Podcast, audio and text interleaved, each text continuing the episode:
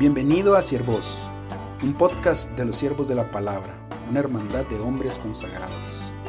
A través de este podcast queremos compartir contigo nuestras reflexiones, aventuras y todo aquello que el Señor está haciendo en nuestra vida.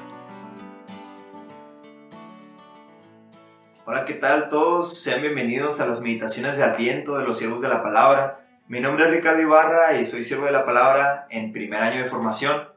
Y en esta tercera semana de Adviento vamos a estar meditando sobre la preparación para el nacimiento del Mesías. Y vamos a meditar en la lectura de Isaías 45 del 5 al 8.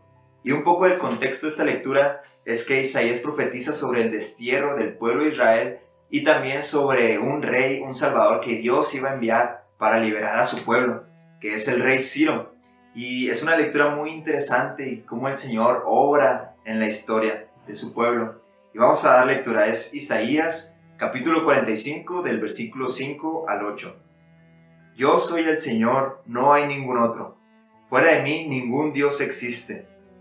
Yo te he ceñido como guerrero, aunque tú no me conozcas, para que sepan de levante a poniente que todo es nada fuera de mí. Yo soy el Señor, no hay ningún otro. Yo modelo la luz y creo la tiniebla. Yo hago la dicha y creo la desgracia. Yo soy el Señor, el que hago todo esto. Destilad cielos, rocío de lo alto. Derramad nubes la victoria. Ábrase la tierra y germine la salvación, que produzca juntamente la, justicia. Yo, el Señor, lo he creado.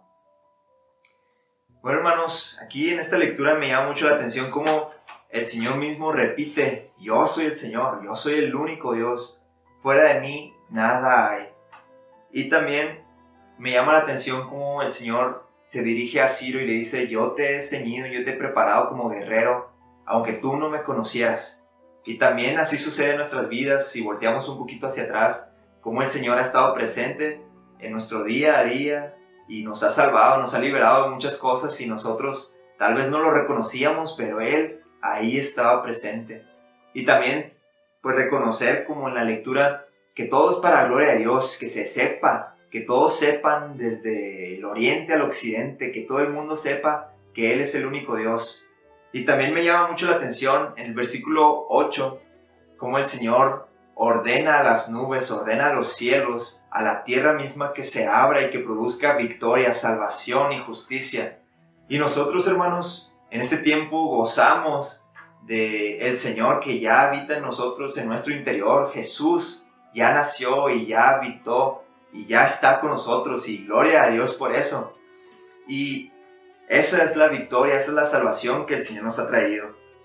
Y por último, hermanos, me gustaría que en esta meditación nos lleváramos tres cosas bien sencillas. Número uno, que Dios siempre tiene el control. Desde el principio de los tiempos, en los tiempos de Jesús y ahora en la actualidad, aún con la pandemia, Dios tiene el control de todo. Dios lo puede todo.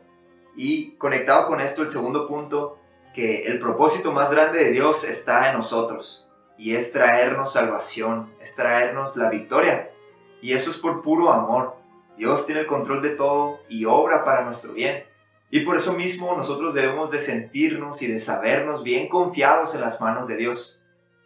Y por último, también yo veía como el Señor le ordenaba a la tierra, ábrase y produzca tierra, ábrase y produzca frutos de salvación. Y también a nosotros nos decía, Ricardo, ábrete y produce frutos de salvación y de justicia.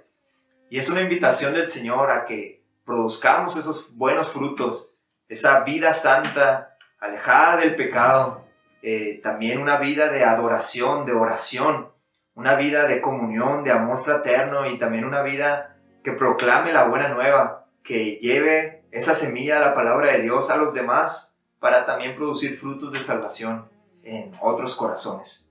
Y bueno, hermanos, los invito a seguir meditando en esta lectura durante esta semana y a seguir preparándonos para el nacimiento del Mesías. Gloria a Dios. Esto fue Siervos. Si quieres conocer más de nosotros, visita nuestro sitio web www.siervosdelapalabra.org. Dios te bendiga.